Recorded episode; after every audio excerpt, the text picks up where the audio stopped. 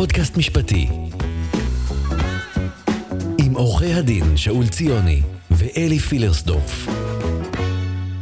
שלום, אנחנו בפרק נוסף של אה, דיון נוסף. שלום אלי, שלום שאול, מה נשמע? כיף לחזור. כיף להיות. Uh, היום אנחנו מארחים את uh, דוקטור uh, ענבל בלאו, חברת סגל בפקולטה למשפטים, הקריה האקדמית אונו, וחוקרת עוולות המוניות. שלום ענבל. היי שאול, היי אלי, מה העניינים? ולכן אנחנו נדבר גם על עוולות אה, המוניות. במקרה, באמת, נושא מפתיע, עוולות המוניות. אה, אנחנו נדבר אה, על עוולות המוניות בהקשר של פסק דין בעניין אה, אה, רותם אמפרט, שאושר שם עם הסדר פשרה של אה, 100 מיליון שקל. אה, נרחיב קצת בנושא, אה, נסתכל על אה, איך אפשר לתבוע על אה, עוולות המוניות, התפתחות הפסיקה בנושא הזה. מנגנונים מתאימים, כן תביעה ייצוגית, לא תביעה ייצוגית. בדיוק, מרתק. בימים אלו אה, שכל המדינה מסתובבת סביב נושאים משפטיים, אנחנו מצאנו את הנושא שלנו להסתובב סביבו. אנשים חוסמים את איילון ואנחנו נדבר על אה, עוולות המוניות. אה, כן, אבל זה בסוף חלק מאותו דבר. אני גם מזכיר שיש תזכיר אה, חוק או משהו כזה, משרד המשפטים רוצה לקדם, אה, שמאוד יצמצם את ה... בוא נגיד, אה, את נושא התובענות הייצוגיות. אני מקווה מאוד שזה לא יצא לפועל. טוב, זה כבר נושא לפרק אחר. לגמרי. לגמרי, לגמרי. אה, טוב, אז בוא, בוא נתחיל, אלי. מה... אנחנו מדברים על אה, בעצם אה, נתחיל עם רותם אמפרט. רותם אמפרט, פרשה שהייתה. אה, הוגשו מספר תובענות ייצוגיות בגלל אירוע דליפה וקריסה של בריכת גבס של חברת רותם אמפרט בשנת 2017, שהביא להצפה של נחל אשלים, שבעצם נמצא במדבר יהודה, הנוזלים התפזרו, אה, הם כללו מתכות, מלחים, אסון אקולוגי נורא. אה, הוגשו מספר תביעות ייצוגיות. כשמה שמעניין שם זה כן. שהתובעת הייצוגית הראשית הייתה רשות שמורות הטבע. רשות הטבע הטבע והגנים, והגנים, אלי, אני סליחה. מבקש להקפיד. רט"ג, רט"ג. תג, אצלנו הכל משתנה, כמו שיש לך ביטחון פנים, היום יש לך ביטחון לאומי, ואלוהים יודע לאן נגיע. אז יש לנו רשות הטבע והגנים.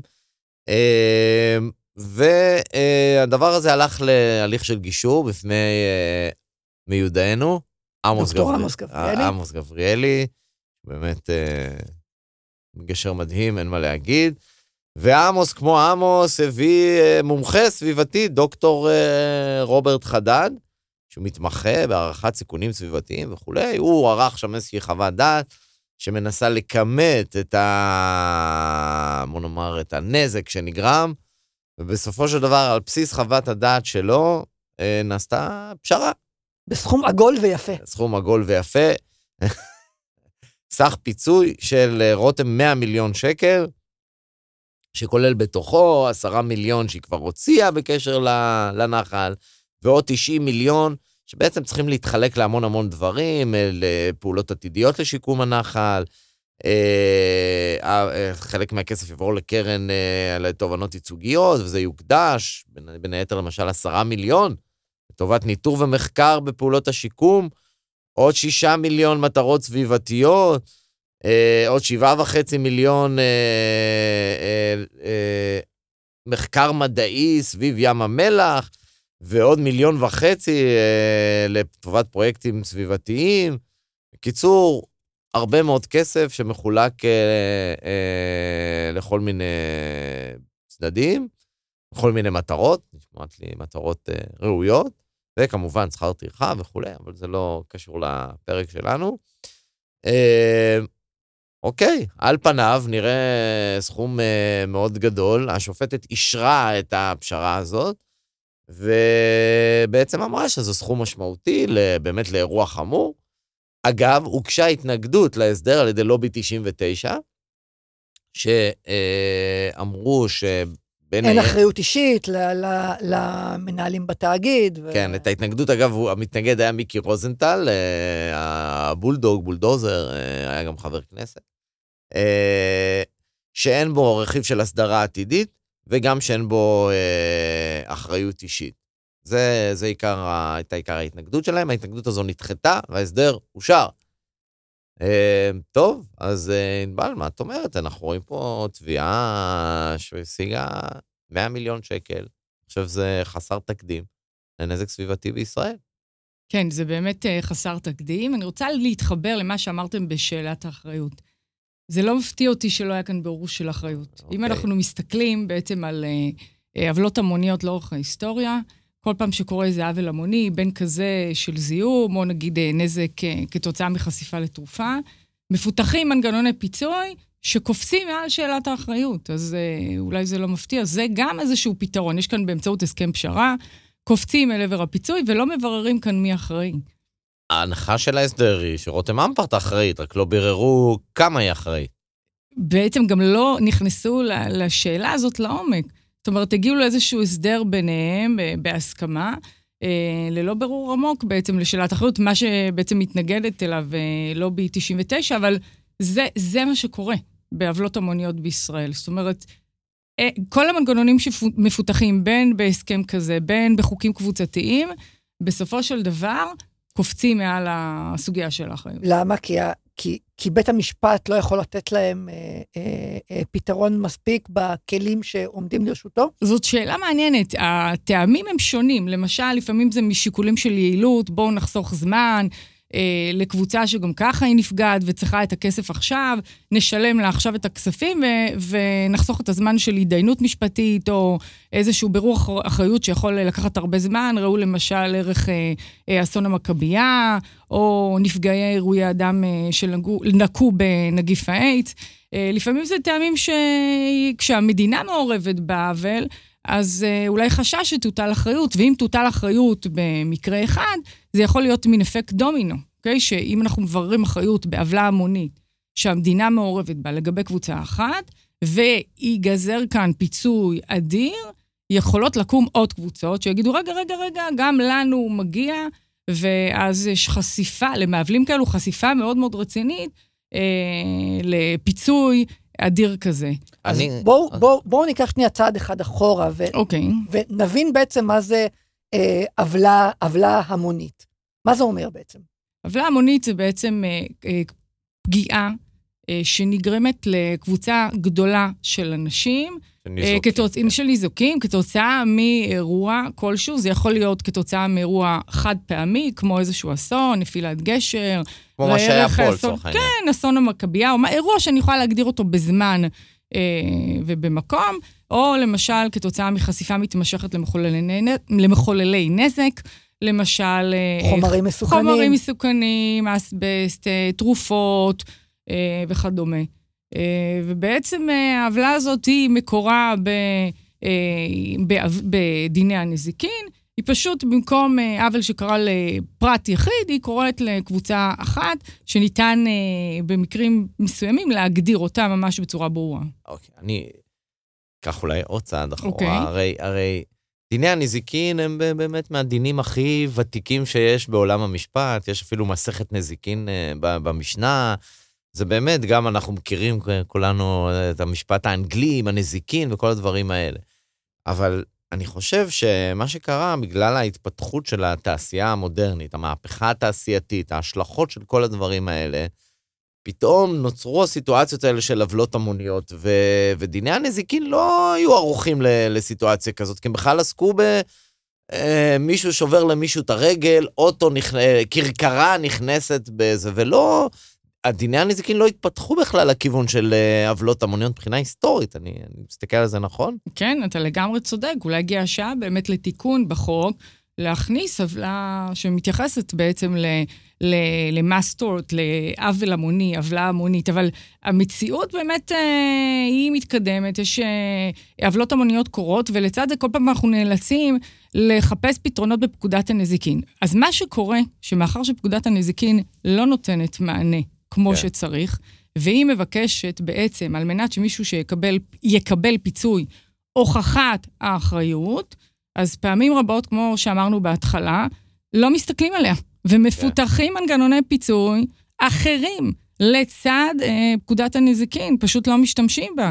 אם זה, למשל, משנות ה-90, אנחנו רואים קבוצות שלא אה, רוצות או לא מצליחות לעבור דרך פקודת הנזיקין, פונות לרגולטור, מפעילות לובי, ומתחילות לקדם חוקים קבוצתיים על שמן אה, לצד קיומה של פקודת הנזיקין. כי אומרת, מה, כי היא לא מספיקה? היא לא מספיקה, היא, היא נוקשה, היא לא מכילה את הנזק שלהם, הדרישות שלה הן לא אה, תואמות את מה שקרה, אה, ו, והם נאלצים, וגם למשל בדיקת האחריות מורכבת פעמים רבות, למשל הוכחת קשר סיבתי. כן, ואז הם נגיע נאלצ... לזה. תכף נדבר כן. ואז הם נאלצים לקדם בצערם ובשעת הקשה שלהם, של נזקים הקשים, לקדם איזה שהם מנגנונים אחרים. ואז כמו- אנחנו... אוקיי, כמו מה, מה היה בישראל למשל? למשל ל- בישראל אנחנו רואים אה, משהו שקורה החל משנות ה-90, שורה של אה, חוקים קבוצתיים בגין עוולות המוניות, אם זה החוק לנפגעי הטיפול בגזזת, החוק אה, לנפגעי עירויי אדם שלקו בנגיף האיידס, חוק לנפגעי הפוליו, אה, חוק נפגעי חיסון מ-89. זאת אומרת, יש לנו סדרה של חוקים קבוצתיים שמחוקקים לקבוצה ספציפית, לפעמים על השם שלה, של הקבוצה. גם במירון עכשיו עשו משהו ספציפי, נכון? שם עשו החלטת ממשלה. זה עוד מנגנון פיצוי. אם אנחנו כאילו נפתח איזה מנגנוני פיצוי הוטבו לעוולות המוניות, אז יש לנו את החוקים הקבוצתיים, יש לנו מנגנונים דרך בתי משפט, למשל, כן. כמו שהיה כאן בפסק דין הזה, וגם בפסק דין המכבייה, פיתחו מנגנון ספציפי לטיפול באותם תיקים שבעצם הוביל לפשרה, כמו כאן, כן. ויש לנו החלטות ממשלה. למשל, הפתרון שהיה באסון מירון, זה שוב החלטת ממשלה שגם היא קפצה מעל שאלת האחריות. לא בודקים את כן, שאלת אבל האחריות, מי מפצה שם? שמה אה, המדינה נתנה אוקיי. איזה תוש, תשלום ראשוני, ועכשיו אה, מתחילות אה, תביעות אה, בבית המשפט. זאת אוקיי. אומרת, זאת אומרת, המנגנון פיצוי הזה, הוא לא מסיים את ה... הוא לא, הוא לא ממצה את, ה, את, את הפיצוי שיכולים לדרוש, הוא רק, הוא רק סוג של, של פיצוי ראשוני, נכון? זה לא שעכשיו נפגעי מירון, הם לא יוכלו להגיש תביעות. אה, זה מורכב, כי אם הם יגישו תביעות, אז יכול להיות שיצטרכו לקזז להם את הכ- את הכספים שהם קיבלו. כן, אומרת, הם- אה, זה נועד, הר- זה לא נועד לתת להם פיצוי ראשוני, זה נועד לתת להם כן, פיצוי ל- כדי שהם לא ילכו לבית משפט. המת- אני לא יודע אם הסכום הוא בסדר, אבל אני מניח שזו הכוונה. המטרה היא בעצם, בכל המנגנ... המנגנונים האלו, הוא לסיים את הסיפור.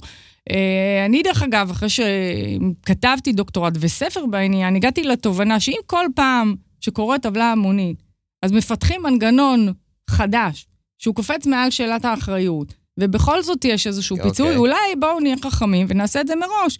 ואז... אה, מה זה ב- אומר? זאת אומרת, בואו נעשה חוק.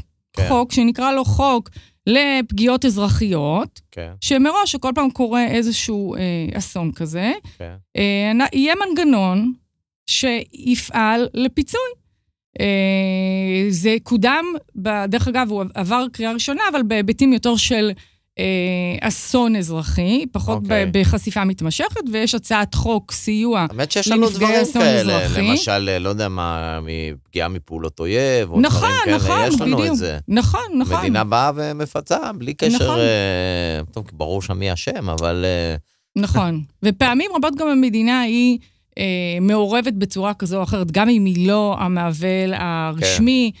היא נכנסת לתמונה בין מטעמים סוציאליים ובין מטעמים אה, של לחץ ציבורי, היא נכנסת לתמונה אה, וכן מפצה. אז למה כל פעם לבזבז כספים אה, על עורכי דין, ניהול תיקים, בזבוז זמן, שבסופו של דבר כן יש תשלום, וכן כן. מגיעים למנגנון הזה, אולי אבל- נתווה אותו מראש, זה בעצם זה- הרעיון, החשיבה מאחורי החוק הזה. אוקיי, החוק הזה נשמע לי מעניין מאוד. אותנו יותר כרגע מטרידות המקרים דווקא של, את יודעת, מפעלים מזהמים, תעשייה מזהמת. אה, הדברים האלה, לדעתי, גם בחוק שלך הם מן הסתם לא ייכנסו, כי זה דברים שקורים כל הזמן. ואני איך מתגברים על, ה, על, ה, אז, על אז בואו הבעיות בוא, בוא, בוא מחליטים? נתחיל, בואו נתחיל קצת להבין מה, איך, מה השדה המשפטי הרי של הדבר הזה, שהוא התפתח באמת בצורה, לדעתי, רק בשנתיים, שלוש האחרונות, קרו התפתחויות מאוד משמעותיות אה, בנושא הזה, נכון אלי? אולי, אולי, אולי נתחיל בהחלטה שהייתה לא מזמן, של השופט אה, רון סוקול. כן, אבל, אבל עוד, עוד טיפה קודם. זאת אומרת, תביעות בנוגע ל, לחשיפות, לחומרים מסוכנים, או, ל, או לזיהומים ש, שגרמו לבעיות בריאות, זה משהו שאנחנו נתקלים בו כבר לא מעט שנים. בדרך כלל זה תביעות של כמה ניזוקים שפועלים ביחד כדי לנסות להוכיח, היו תביעות של אה, אסטבס, היו את, ה, את התביעות של הקישון, היו עוד תביעות, והמקרים וה, האלה הרבה פעמים מסתיימים במפח נפש, כמו שהסתיימה התביעה של החיילים בקישון. למה? כי הם לא הרימו את הנטל מבחינת uh, קשר סיבתי, נכון? זה, אתה מדבר על אה, פסק דין לוי של, ה, של הדייגים בקישון, בעצם, אה, כן, הם... הם גם בית... הדייגים וגם הצוללנים אחריו, של עדיזה רנקין. לדעתי הם נפלו, למיטב זיכרוני, נפלו בגלל שאלת הקשר הסיבתי באמת. שאמרו להם, אתם טוענים שנגרם לכם סרטן, או תחלואות שונות, אבל יכול להיות שזה כי הייתם הרבה זמן בשמש, ולא לא הוכחתם את הקשר הסיבתי במידה הנדרשת, ל, ל, לנזק שלו אתם כן, טוענים. כן, אבל בואו בוא נזכיר רק מה זה הקשר הסיבתי. אתה צריך להראות בהסתברות שגבוהה מ-50 אחוז, שהנזק שלך נגרם בגלל הפעילות ההבלטית. זה בעצם סוג של מבחן האלמלא. זאת אומרת, אם הוא לא היה עושה את זה, זה לא היה קורה. זה נטל ש... קשה מאוד לענות. קשה, קשה, נכון. לפעמים מאוד קשה נכון. לעמוד בו. התביעות האלה... אתה נכון. צללת בקישון, נכון. חלית בסרטן. איך אתה יכול להוכיח שדווקא בגלל שהקישון מזוהם, חלית בסרטן, ושם באמת הם נתקלו במכשול. נכון, זה בדיוק זה. לפעמים אתה לא יכול להוכיח שממה בהכרח נגרם הנזק שלך, ו- ומצד שני גם אתה לא יכול להוכיח שדווקא הגור... אותו מעוול ספציפי הוא שגרם לך. למשל, בואו ניקח מישהו שעישן 20 שנים אה, סיגריות. אז שנה אחת הוא עישן של מלבורו, ושנה אחת אה, כן. של חברה אחרת. ואז אם הוא יגיש תביעה, יגידו לו, רגע, אבל אה, אולי זה לא בגלל הסיגרות כן. מהחברה הזאת, אלא אולי מהחברה האחרת. זאת אומרת, זה לא רק הקושי, לא, הקשר ה-CBT להוכיח שזה דווקא מזה, אלא שזה דווקא גם מהמעוול הספציפי שאתה כן. תובע. אז בית המשפט העליון כבר התחיל להיות מודע לנושא הזה. ועוד בפסק דין, אה, איך, אה, איך הוא נקרא שם? עדן מלול. עדן מלול, שבכלל עסק במקרה של אה, לידה. עדן מלול תיק רשלנות רפואית, שילדה עם, עם נזק מוחי, שנולדה פגה. בית משפט קבע כקביעה שהיה איחור בביצוע הניתוח הקיסרי של 45 דקות. הילדה סובלת מנזק מוחי, והייתה שאלה, מה, מה גרם לה לנזק המוחי? כאשר הילדה נולדה פגה, וניתן לייחס את הנזק המוחי לפגות, והייתה טענה שניתן לייחס את הנזק המוחי לשיהוי בניתוח הקיסרי. ובית משפט לא יכל להוכיח ברמה של אה, לא בית משפט, הטובים. לא, לא בית משפט, הטובים לא הצליחו להוכיח ברמה של מעל ל-51 אחוז, שהנזק המוחי שלה נגרם כתוצאה מה, מהאיחור בביצוע, בביצוע הניתוח הקיסרי, ולא, מה, ולא מהפגות. כן, ואז הגיעו פה בעצם לשאלה, מה שקוראים לו הסיבתיות העמומה. זאת אומרת, זה בעצם מה שאתה מתאר, סיבתיות, עכשיו אני רק אומר, אנחנו לא מדברים עכשיו על רשלנות רפואית, פשוט מזה הדבר הזה גדל לממדים מטורפים, ופשוט הגיעו לדיון נוסף בעצם, ששם שאלו האם בכלל צריך להכיר בחריג של אחריות יחסית. נכון, אה, בדיני נזיקין, כחריג לכלל מאזן ההסתברות, זאת אומרת, כחריג לכלל שאתה צריך יותר מ-50 אחוז, האם בעצם אה, אפשר להכיר באחריות יחסית. ובית המשפט העליון, זה פסק דין של 250 עמודים, נכון. משהו כזה, אמר שלא, כעיקרון אין אחריות יחסית, אה, במקרים של סיבתיות עמומה, אבל אבל. אבל, אבל, זה האבל הגדול, וזה יתחבר עכשיו, תכף נגיע ל... למה זה קשור אלינו? למה, למה זה קשור לנזקים ההמוניים. בית המשפט אמר שם שבמקרים אה, אה, מסוימים של עמימות סיבתית, אפשר יהיה לעשות אה, אה, אה, שימוש בהטייה הנשנית. מבחן ההטייה הנשנית. מה זה מבחן ההטייה הנשנית, אלי? טוב ששאלת, שאול. אז מבחן ההטעיה נשנית, שאגב, אני לא בטוח שיישמו אותו עדיין... זה שם. רע מאוד, אגב, שם כן. נורא מבלבל. כן, אני, אני, אני לא בטוח שיישמו אותו עדיין, זה בעצם אה, מבחן שקובע אה, אה, השופט ריבלין, והוא בעצם דורש אה, אה, ארבעה יסודות. אחד זה מזיק, אה, יש לנו מזיק. שתיים, קבוצה של ניזוקים, לא מספיק ניזוק אחד, אלא קבוצה. שלוש, שזה סיכון חוזר שנוצר כתוצאה מההתנהגות של המזיק.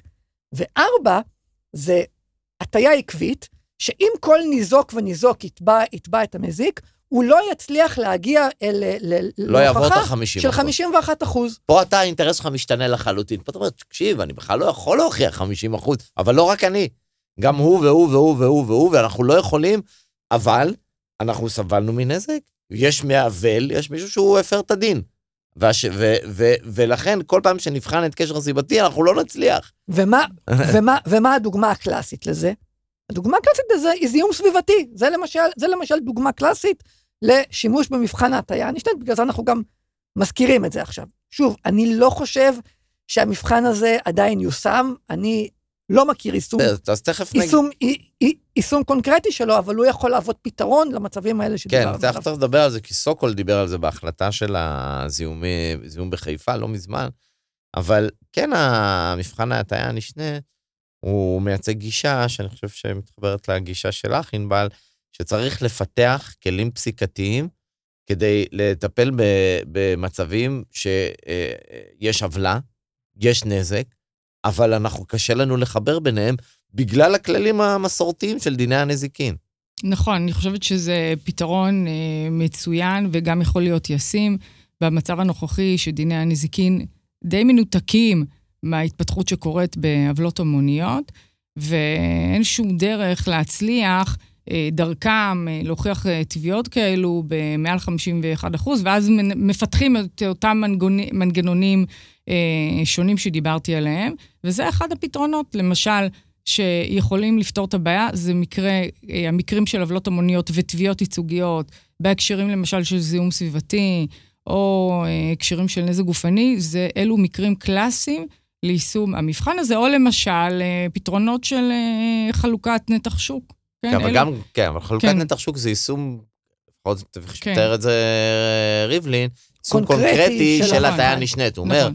לא, לא יודעים מי מכל המעוולים אה, גרם את זה, אז, נח, נכון, אז נכון. נחלק את הזה שלהם לפי הנתח שוק. זה. בעצם, זה בעצם סוג של מבחן סטטיסטי, נכון. הסתברותי, כדי לענות נכון. על בעיה במבחן הסתברותי אחר. נכון, שכל עוד המחוקק לא עושה תיקון בעצם לחוק. זאת כן. הדרך היצירתית והנכונה לתת מענה לעוולות כן, המוניות. האלה. השופטת פרוקצ'ה, אגב, בפסק דין הזה, היא אמרה, צריך לסדר את זה בחקיקה, זה, יש גבול מה אנחנו יכולים לעשות uh, כבית משפט. אני חושב, אגב, סתם בהערת אגב, במאמר מוסגר, שהאמירות האלה, זה עניין למחוקק, הולכות ופוחתות עם השנים. אני הרבה פחות נתקל בזה בפסקי דין. השופטים הפסיקו להגיד, אה, המחוקק, בוא, בוא תעשה משהו. אנחנו, ידנו קצרה מלהושיע. זה, זה הולך ויורד העניין הזה. אותך לשמחה רוטמן. אה, כן, אני חושב שזה טוב, כי, כי בית משפט צריך להכריע במה שיש בפניו, ו- ואם יש קושי, אז כן, צריך לפתח כלים משפטיים. אגב, אני לא בטוח שזה אה, באופן כללי טוב שהמחוקק יעשה את זה, כי אני חושב שהפיתוחים הפסיקתיים הם יותר מעודנים מאשר יבואו עם איזה נבוט אה, ענק כזה, שהרבה פעמים המחוקק לא מדייק.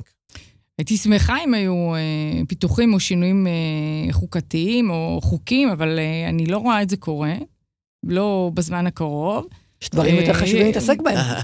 אז, אה, ואנחנו רואים שגם אה, בתקופות יותר רגועות לא טיפלו בזה, והנזקים ממשיכים להצטבר וקבוצות ממשיכות להיפגע ואין להן מענה. כן. יש לנו אינטרס גם חברתי לפתור את זה.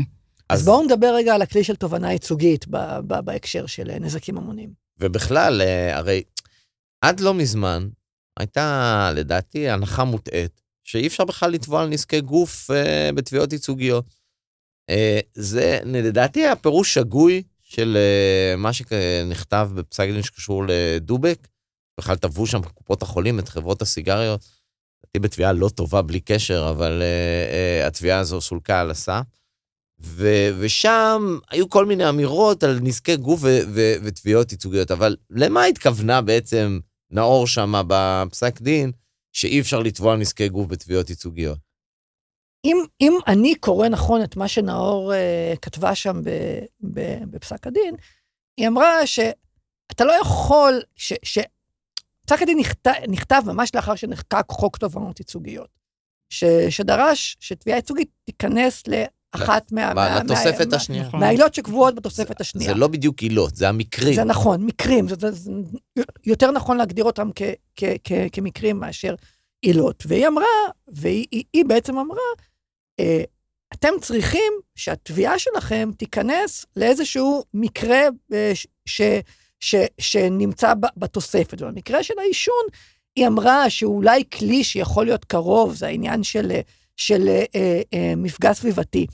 אני לא חושב שהיא התכוונה שאם נגרם לך נזק גוף בעקבות אחד המקרים שקבועים בתוספת, אתה לא תוכל לתבוע בגינו, ואני גם מבין את זה מההמשך של פסק הדין שלה, שהיא אמרה שאם למשל הפרת את חוק הגנת צרכן ונגרם לך נזק גוף כתוצאה מהפרת חוק הגנת צרכן, היא תהיה מוכנה להכיר בזה בתוך תובענה ודבר. כזה קרה, נכון? בפרשת האלטרוקסין. כן. אה, אני חושבת שהכלי של תובענה ייצוגית הוא הכלי המתאים לבירור התביעות האלו גם במקרים של פגיעות גוף. אלא שבפועל, אה, באמת, חוק תובענות ייצוגיות, כשחוקק, הוא חוקק בצורה מאוד מגבילה, ואמר רק מי שנכנס לעילות המנויות בתוספת השנייה, יוכל להגיש תביעה ייצוגית. ובגלל זה אה, נעשתה איזושהי חסימה אה, להגיש אה, תביעות ייצוגיות, לצד זה שתביעות ייצוגיות צריכות להתנהל בצורה יעילה ולהעלות שאלות דומות של אה, משפט, וקבוצות שמגישות אה, אה, תביעות של נזקי גוף, אז אה, הטענות שלהם הן מרובדות, ואולי לא יעלו את אותן שאלות, אבל אפשר לפתור את זה, כמו שפתרו את זה בפרשת האלקטרוקסין, ואני חושבת שזה, זו, זה בדיוק הכלי הנכון שייכנס לתמונה. אה, בהקשרים של אה, פגיעות גוף. לצערי, אה, זה לא קורה, או כמעט לא קורה, אבל צריך כאן רוח גבית וחשיבה יצירתית מצד בתי המשפט, שעשו את זה בחלק מהמקרים, למשל בפרשת האלטרוקסין, ולפתוח את הסכר. זה הכלי הנכון לברר את זה. כן, אני רק רוצה להגיד ש... קודם כל לגבי התוספת השנייה, שהתוספת השנייה היא כמו איזה מסמך מפאיניקי, איזה תוצר של פשרה שעשו, כי, כי יש שם מצד אחד, אה, ברשימה, יש למשל דברים שקוראים ליחסים. אם זה יחסי עוסק לקוח, אתה יכול לתבוע על כל דבר. זאת אומרת, אתה יכול לתבוע עלילה נזיקית, עשיית עושר, מה שאתה רוצה, זה... בג- ה- ה- ה- אתה נכנס בדלת בגלל סוג היחסים. ויש דברים אחרים שבכלל עילה... לא בגלל העילה המשפטית, נכון, אלא בגלל סוג היחסים. היחסים. ביחסים, אם זה יחסים כאלה, אפשר לתבוע. במקרים אחרים בתוספת יש עילה, אם זה עילה לפי חוק התחרות, נכון. טוב, לצורך העניין. כן. זה בלאגן. בלאגן, ואגב, אולי צריך לשקול פשוט לבטל את התוספת השנייה, ואפשר יהיה לתבוע במקרים שמתאימים לפי החוק, ולא צריך את המגבלות. טוב, אז אנחנו חוזרים לפסק דין אשד שהיה לפני החוק, אתה... לא, לא, יהיה חוק, רק התוספת תבוטל, לא צריך את זה. למה צריך ליצור את ההגבלה הזאת? זה היה כל העניין של החוק. נכון, ממש. אה, כן, הייתה מלחמה על מה ייכנס ומה לא ייכנס. אה, בסדר, אבל. עברו כבר אה, עשרים ומשהו שנים, ו... המגמה היא בדיוק הפוכה היום. אתה, נכון. אתה, אתה, אתה הזכרת קודם את, התזכיר, נכון. אה, נכון, אבל... שאולי נדבר עליו גם בפרק הרי. הרי, נראה עוד משהו במאמר מוסגר, הרי כל הנזקים הסביבתיים, העוול- העוולות ההמוניות שענבל שאת מדברת עליהן, חלקן, אם לא חלק גדול מהן, נקרא בגלל התרשלות של המדינה. המדינה לא מפקחת כמו שצריך על גופים מזהמים. סתם, רותם אמפרט, מי היה אמור לפקח על המקום הזה שגרם נזק אדיר, אם לא המדינה? המדינה לא מפקחת על גוף מזהם, היא לא, היא לא יודעת מה החלקיקים שהם יוצרים. אז המדינה גם נכשלה בפיקוח, יצרה לציבור סיכון אדיר שיתממש, וגם עוד מגבילה את הציבור כשהוא בא לתבוע את המזיקים. זאת אומרת, זה כמו הרצחת וגם ירשת, גם לא פיקחת וגם אתה מונע מאיתנו, הציבור, לקבל אה, פיצוי. אז לכן אולי זה באמת אה, אין אה, תביעות, לא רשום בראשי, בריש גלי, מותר להגיש תביעות על נזקי גוף בתוספת השנייה, בגלל שאולי המדינה חוששת מחשיפה כזאת גדולה. אם תתחיל להתמודד עם תביעות ענק כאלו, יש לזה לא, משמעויות אני לא מדבר על. תביעה, לא מדבר תביעה נגד המדינה, תביעה נגד המזיקים. איכשהו, איכשהו, מה, זה יהיה אפשר? לגלגל את זה למדינה. כמו שאתה אמרת, עכשיו תיארת את זה. כן, אבל בסדר. איכשהו המדינה תמצא את עצמה, או עשויה למצוא את עצמה במשחק הזה. כן. ויש כאן סכנה, אולי, אולי אה, הייתה חשיבה מאחורי זה מפני אה, סכנות כאלו, אני לא יודעת מה עמד כן. מאחורי החשש אבל- הזה, אבל- אבל תביעות אה, על נזקי גוף בארצות הברית אה, מאוד פורחות, אוקיי? למשל, מקרים שכאן לא יכלו להיות מוסדרים באמצעות תביעות ייצוגיות, שם אה, הטיפול היה באמצעות תביעות ייצוגיות, וחלק לפעמים, דרך אגב, מנפגעים פה בארץ, ממקרים שקרו, נכון. ניגשו לשם, לארה"ב, להגיש כן, תביעה עם ייצוגית. ה... עם חלק מהתרופות, אני נכון, זוכר, עם עם ה... אה, נפגעי אירועי אדם ש... אירועי אדם שחטפו איידס בגלל... נכון, אה, נכון. אז, הגישו ייצוגית כן. ב- בארצות הברית. אבל כן, יש התפתחות, ואנחנו רואים את זה באמת, אה, זה לא פסק דין אמנם, אבל זו החלטה, אה, קודם כל כתובה, אני חייב להגיד, החלטה. של, של השופט אה, רון סוקול ב... אה, אה, נגד כל הגופים המזהמים במפרץ חיפה, יש פה באמת כל המי נכון. ומי של חיפה. כן. כן, זה בהחלט פסק דין ש- שהוא בשורה. מרעננת. קודם כל, אני חייב להגיד שזה כתוב ברמה של הכתיבה בצורה מעולה, מעולה. מעולה, כתוב באמת. מאוד מאוד יפה. זה בעצם החלטה בבקשה לסילוק על הסף שהגישו הנתבעים, שבאים ואומרים, אה, אי אפשר בכלל לתבוע אותנו. רגע, קודם כל, מה, מה היה הסיפור שם? כן, יש שם תביעה שה, שהמפעלים המזהמים גרמו אה, זיהום ל, ל, לאוכלוסייה, שבא לידי ביטוי ב, ב, בסרטן ריאה, או, ב, תחלואה מוגברת של או, מחלות או, ב, סרטן. או בסרטן מסוג אה, הודג'קין, בעצם טענו שמספר חולי הסרטן באזור הזה הוא גדול מה, מה, מהמספר ברמה הארצית. תחלואה עודפת, כמו שאתה אומר. כן, ואז באו החבר'ה המזהמים, אמרו, עצרו, כל הסיפור הזה בכלל הוא לא, הוא לא מתאים לתובענה ייצוגית, אי אפשר להגיש, אי, אי, אי אפשר להגיש בעניין הזה תביעה כי ייצוגית. זה פיצוי על נזקי גוף, אתם אה, אנשים חלו בזה, ו- ו- ואי אפשר, פשוט אי אפשר, צריך לסלק את זה על הסף. וכי, וכי התובענה הייצוגית היא לא המנגנון המתאים להתמודד עם תביעות בגין אה, עוולות המוניות. נכון, הייתה להם גם עוד טענה, אה, שהתביעה הזו בגדול, היא נכנסה, דיברנו קודם על התוספת השנייה, אז בתוספת השנייה כתוב שאתה יכול לתבוע לפי פרט 6, אה, הפרט 6 כאילו מדבר על, על אה, אה, בקשר למפגע סביבתי, כהגדרתו, ו- לת- אה, אה, אה, כן, מי שנחשב שם אה, אה, מזהם וכולי. הטענה שלהם הייתה, זה אומר שאתה יכול לתבוע אותי רק לפי החוק אה, אה, למניע-. למניעת מפגעים, ואתה לא יכול לתבוע אותי על דברים אחרים. אה, אה, זאת אומרת, מה שקרה, זה מונע ממך את כל העילות האחרות. אה, השופט סוקול אה, דחה את ה, בעצם את כל הטענות האלה של המשיבות, ואמר אה, בצורה פשוטה, אפשר לתבוע על נזקי גוף. אני גם, ואז הוא אמר, ואני חושב, יש כל מיני מנגנונים, למשל, ההטיה נשנית, גם כדי להוכיח את הדברים האלה. זה לא אומר, זה שזה נזקי גוף, זה לא אומר שאי אפשר לתבוע. אה, פרט 6 לתוספת השנייה לא מונע הגשת תביעה בעילות אחרות, כל עוד מתקיימים היחסים לפי פרט 6, כן? אה, ובעצם דחה, אה, סילק על הסף, אה, סליחה, דחה את כל הטענות בבקשה לסילוק הסף, והתביעה הזאת צריכה הוא קבע להתברר. יותר מזה, הוא, הוא קבע שאי אפשר להגיד אפריורית שעוולות המוניות שיש בהן גם ריבוי מזיקים, גם ריבוי ניזוקים, וגם שאלות שהן מאוד מורכבות, שהן נוגעות גם לשאלות רפואיות, וגם לשאלות של חלוקת אחריות בין מזיקים, וגם לשאלות של, של, של נזקים שנגרמו ל, ל, לניזוקים, הכל ביחד כן יכול להתברר במסגרת של תובענה ייצוגית. זה משהו שהוא לא מאוד טריוויאלי, כי, כי יש, כי עשויות להיות אה, שאלות שונות בין, בין גם כל אחד מהמזהמים וגם כל אחד מה, מהניזוקים לבין עצמם. מה שהוא אומר בעצם, אני לא מסלק שום דבר על הסף. אפשר להגיש תביעות על נזקי גוף? ב- אם יתקיימו התנאים המתאימים, אני אאשר את התביעה, אם לא יתקיימו, אני לא אאשר, אני לא מסלק שום דבר על הסף. אני לא אסלק תביעה רק בגלל שזה על נזקי גוף, ממש לא. אין שום בעיה לתבוע על נזקי גוף בתביעה ייצוגית.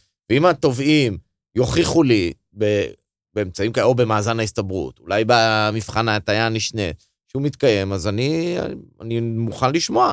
אני לא אסלק את זה על הסף. ענבל, נראה לי שזו התקדמות כן. uh, מאוד משמעותית בנושא היקר לליבך. הפסק דין הזה מביא אמירה אה, חדשנית, ולדעתי נכונה, אה, שרואה את המציאות אה, כפי שהיא. זאת אומרת, אה, שינוי בהחלט אה, חשוב אה, בהקשרים של אה, התביעות ייצוגיות, בהקשרים של נזקי גוף. הוא עוד מרחיב אפילו ואומר, הוא בגישה מאוד מאוד, אה, אה, עם ראייה רחבה, הוא אומר אפילו אה, תביעות ייצוגיות חברתיות אנחנו צריכים לאפשר. אני חושבת שזה נכון. זאת אומרת, אנחנו צריכים להתאים את הכלי של התובנה. הייצוגית ואת החקיקה למציאות. יש לנו עוולות המוניות על נזקי גוף שקורות, הכלי הוא הכלי המ- המתאים, הוא התובנה הייצוגית. עכשיו בואו נעשה את החיבור ונאפשר את זה. אם המחוקק לא עושה את זה, אז שבית משפט יעשה את זה. אני חושבת, דרך אגב, שגם בתביעות חברתיות זה הכלי הנכון לבירור. אחרת אנחנו משאירים את הטובים עם מה? עם כלום בעצם, אין להם שום דרך להתמודד ול, ולהניע איזשהו אה, אה, אה, פתרון מרתיע. בואו יכולים- נסתכל גם על ההרתעה של הכלי אבל הזה. אם, אבל אם כמה ניזוקים אה, חוברים אה, אח- אחד לשני, נניח הצוללונים, הצוללנים של הקישון, בסדר? כן. או, אה, או נפגעי האסטמס. זאת אומרת, זה ברור שבן אדם אחד לא ילך לנהל את, ה, את, ה, את המאבק הזה לבד, כי, כי אי אפשר. אבל יכול לבוא מי שיבוא ולהגיד, תשמעו, תובנה ייצוגית, זה לא מתאים, אבל תביעה שאתה מקבץ לתוכה כמה נפגעים, ובמסגרתה קבוצתית, אתה... תביעה קבוצתית. נכון, צירוף שבמסגרתה, טובים, ש- נו. ש- ש- שבמסגרתה אתה... אבל למה, למה? למה צריך את זה? הכוח שלה יותר קטן, וגם אותם לא, מפרקים דרך אגב. אבל זה לא העניין בכלל. למה להטיל נטל כזה קשה? לך תאסוף עכשיו, בן אדם חולה בסרטן, אגב, זה גם עלה בהחלטה. עכשיו הוא עושה טיפולי כימותרפיה, אתה אומר לו, לא, בוא, עכשיו תהיה תובע. הוא לא מבין מה אתה רוצה ממנו. הוא לא מבין איזה סיכון הוא עכשיו לוקח גם, מה אתה רוצה ממנו? זה, לך תארגן עכשיו, אם אתה רוצה למשל, ת, ת, תבין, המבחן ההטייה הנשנית שדיברנו עליו, הרי הוא דורש משאבים אדירים, אתה צריך. להביא פה איזה חוות דעת מאוד אה, רצינית. אתה מצפה שהחבר'ה האלה של התביעה הקבוצתית יטפלו בכל הדברים האלה? זה נשמע לי מאוד מאוד מורכב. בגדול, ולמה גם? בגדול זה די דומה. פשוט סכומי הכסף שאתה יכול לקבל במסגרת הליך כזה, הם סכומי לא רק כסף הרבה עניין של יותר סכומי- נמוכים מאשר תובנה ייצוגית, לא ואז רק- האינסנטיב זה לא רק ל- סכומי ל- כסף. להשקעה הוא הרבה יותר נמוך. זה לא רק סכומי כסף. אני חושב שבתור אחד שגם מגיש תביעות ייצוגיות, הרבה פעמים אנשים בכלל קשה להם להבין על מה התביעה. ככל שהתביעה יותר מורכבת, הם, הם שומעים הליך משפטי, הם מפחדים, הם לא מבינים מה, לאן זה הולך, מה הסיכונים, אתה לוקח אותם, תובע פה, תבעו פה איזה 30 גופים מזהמים, אתה מצפה, כמה אנשים צריכים להיות בתביעה הקבוצתית הזו, שתרגיש בנוח, נכון. שטבעת את כל העולם ואשתו. הייצוגית גם היא, היא כלי יותר אה, נכון, למשל, בצירוף טובים אתה חייב אה, בן אדם, נכון? קבוצה. פה למשל, הכלי הזה יותר מקל, היום כבר... פה, פה אה, אין אפילו, אפשר, אין, אין אה, תובע, אגב. נכון, יש ארגון ארגון. שמגיש. זאת אומרת, אה, לפעמים אה, קשה לנו אפילו למצוא תובע, וברור לנו שיש נזק. הכלי התובענה הייצוגית, לדעתי, הוא, ב, לדעתי, הוא באמת הכלי המתאים. הצירוף טוב- טובים, יש לו הרבה מוגבלות, אה, גם ב, ב, באיתור התובע הנכון, בגלגול ההליך, בעלויות, בניהול, וגם כשמגיעים לבית משפט, גם אז הוא אומר להם, אתם לא מתאימים להתנהל כן. כקבוצה, בואו נפרק אה, עכשיו אה, תביעה, תביעה, תביעה בנזקי גוף. ו, והכלי של התובענות ייצוגיות, יש לו, אה, אה, הוא יותר פשוט כן, מבחינת אבל הקבוצה. בסוף, אבל גם בסוף, לניהול יש אה, מוביל אחד, יכולים להיות אה, 300 מאחוריו או יותר, אבל הוא גם יותר פשוט לניהול. אבל בסוף יש ניזוק, ולניזוק נגרם נזק. ו- ואיך במנגנון של תובנה ייצוגית, שאתה מדבר על נזק גוף, הרי הנזק גוף של כל אחד הוא, הוא, הוא אינדיבידואלי, הוא שונה. אז איך בסופו של דבר במסגרת של תובנה אז ייצוגית בסדר, אז, אז אלי, אז, אז קודם כל יש... מסדרים את זה? אז, אז בסדר, אז חוק תובענות ייצוגיות מאפשר כל מיני מנגנונים אה, לפתור את העניין הזה. אה, אפשר לעשות תתי קבוצות, אפשר נכון. להקים ועדה, יש כל מיני, באלטרוקסין אה, הקימו שם... אלטרוקסין, אבל זה לא היה בעיה כל כך. זו הייתה בעיה, אגב, שמעתי כי מלא תלונות כי על שם זה היה המנגנון. פגיעה באוטונומיה, אבל, לא, לא, לא רק, אבל שם נכון, היה פגיעה באוטונומיה, זה קל, זה לא... אבל אני מסכים, אני זה מסכים. לא סרטן. בסדר, אבל מה עדיף? ש... הרי, הרי עד התביעה הזו אף אחד לא תבע. אז אנחנו, הרי אה, פרופסור פורט אמר את זה בעצמו באחד מסכים. המאמרים. אז מה מעדיפים שיהיה? זה הרע במיעוטו. אני מסכים שעדיף תת-פיצוי על פני, על, על, על פני אי-פיצוי בכלל. לא אוקיי? רק, זה לא רק עניין אבל- של תת פיצוי, זה עניין של accountability. יושב לך גוף, אתה יודע, בהנחה שזה נכון, מזהם עשרות שנים, אנשים חולים, אף אחד לא תובע אותו, כי לך תתבע עכשיו את הגופים האלה, אז עכשיו אתה אומר, אה, אבל איך נחלק? בסדר, נכון, זו בעיה, אבל אפשר למצוא מנגנונים. בוא, בוא למשל ניקח מנגנון, הרי בנזקי הגוף בסופו של דבר אנחנו מדברים על אה, אחוזי נכות. אז בואו נגיד, נעשה קבוצות עד אה, 20 אחוזי נכות, פיצוי כזה, מ-20 עד 40, נדבר על זה במושג אה, אחיד. אפשר גם נזק גוף, לכמת אותו ולתרגם אותו לאיזה שהם מונחים אחידים, למשל אה, אחוזי נכות. אפשר, אפשר שכולה, כל מי שרוצה לצט- לקבל פיצוי יעבור מחליטים על איזה עשרה רופאים, הם יבדקו את האנשים, או אפילו רק יעבירו להם מסמכים, והם יקבעו לאיזה קבוצה אתה שייך. אפשר לעשות הרבה דברים. אבל אני חושב שהפסיקה הזאת של אה, סוקול, יחד עם רו- רותם אמפרט, אני חושב הכוח של זה, זה שזה, יש סכום כספי משמעותי שיוצא עכשיו מהכיס של החברה הזאת. אני לא יודע אם הוא מספיק או לא מספיק, אני לא נכנס פה לזה. אבל יש מחיר, יש יש מחיר מחיר, להתנהלות. יש תג מחיר, והוא לא מגוחך. נכון. זה וזה- לא מגוחך, וזה מה שחשוב, שידעו שיש, אה, אה, אפשר להביא את האנשים האלה לבית משפט, ולהגיד להם, חבר'ה, אתם צריכים לחשוב שאתם עשיתם מעשה חמור או בעייתי, אתם צריכים לשלם. ו- וההחלטה גם של, אה, של השופט סוקו, לדעתי, בעצם מרחיבה את האפשרות להגיש את התביעות האלה, שאני חושב שמכל התביעות הייצוגיות, התביעות הכי קשות זה התביעות האלה. התביעות הנזיקיות, כי בגלל הבעיות... בגלל קשיי ההוכחה. בגלל קשיי ההוכחה, כן, כי יש הבדל בין תביעה שאני בא ואומר, הבנק, אסור היה לו לגבות עמלה מסוימת, כי זה פשוט לא מותר לו, או שהוא הפר חוזה, זה קל. לבין, לך עכשיו, אתה, אתה גם צריך להוכיח שהם הפרו את הדין, אתה גם צריך להוכיח שיש אנשים שגרם להם נזק, וגם להוכיח איזה קשר סיבתי. נכון. זה סופר קשה. אני חושבת שהאמירה הכי חזקה, או ההשלכה הכי חזקה של הפסק דין הזה, שהוא בעצם אומר, ייזהר המזהם. המזהם משלם. כן, יש עכשיו איזשהו אמצעי הרתעה. בין, אה, הגיעו לזה אגב הסכם פשרה, אבל זה מרתיע. כן, זה אז- מאוד מרתיע. אה, מעניין עוד מה יקרה. אגב, יש את uh, תביעת הדיזל גייט, שאושרה לאחרונה. שם גם הדיזל גרם לחברת פולקסווגן, שוב, לפי מה שכתוב בתביעה ומה שאושר. במקום uh, דיזל ברמת פליטות מסוימת, הפליטות היו פי 38 או משהו כזה. אחת הטענות שזה גרם לנזק סביבתי. זה גם, זה מעניין לראות uh, לאן זה ילך, כי הרי ברור שהדיזל שיצא ממכוניות פולקסווגן, זה לא איזה הבדל מטורף מול האוויר שיש, אבל עדיין, זה, יש פה בעיה. מה שבטוח זה שהפסק דין של סוקול בעצם פותח עכשיו את הדלת ל... מעניין שהם לא ערערו על. זה, לפי טובה. ידיעתי. מעניין שאף אחד לא ערער על זה. נכון. זה גם מעניין. אבל זה גם, אגב, סימן אה, לשופטים שכשכותבים החלטה, שהיא גם אבל תקדימית מצדך, אבל גם מנומקת בצורה כל כך יפה, הרבה יותר קשה לערער. הרבה הרבה יותר קשה לערער, וההחלטה הזו היא... האמת שהיה ממש אה, כיף לקרוא אותה, חייב להגיד. אז אה, טוב, אז אנחנו, אה, איך אנחנו מסכמים בעצם, ענבל? מה, מה המצב היום בעצם לגבי העוולות המון? איזה כלים אה, יש לנו? אז אם אנחנו נסכם, יש לנו, כרגע, כרגע פקודת הנזיקין לא נותנת לנו מענה, הדין המהותי לא נותן מענה. הכלים הם אה, חקיקות ספציפיות, אה, מנגנונים דרך בית משפט, למשל, אה, בהסכמי פשרה, בין אם אה, בהליך של צירוף טובים, ועכשיו הבשורה החדשה דרך אה, אה, תביעות ייצוגיות, שאני מקווה שהיא תצבור תאוצה. אבל תביעה ייצוגית לא משנה, אבל. אבל, אבל תביעה ייצוגית לא שינתה את הדין. תביעה ייצוגית זה לא, אוסף של היא תביעות. המנגנון. היא פיתחה, היא בעצם, נכון, היא לא שינתה את הדין, אבל ב, באופן עקיף, בזה שאני מאפשרת תובנה ייצוגית, הבנתי את זה. ובסופו של דבר מגיע להסכם פשרה שקופץ מעל שאלת כן. האחריות, שמחייבת פקודת הנזיקין, אני בעקיפין כן משנה את כן. הדין.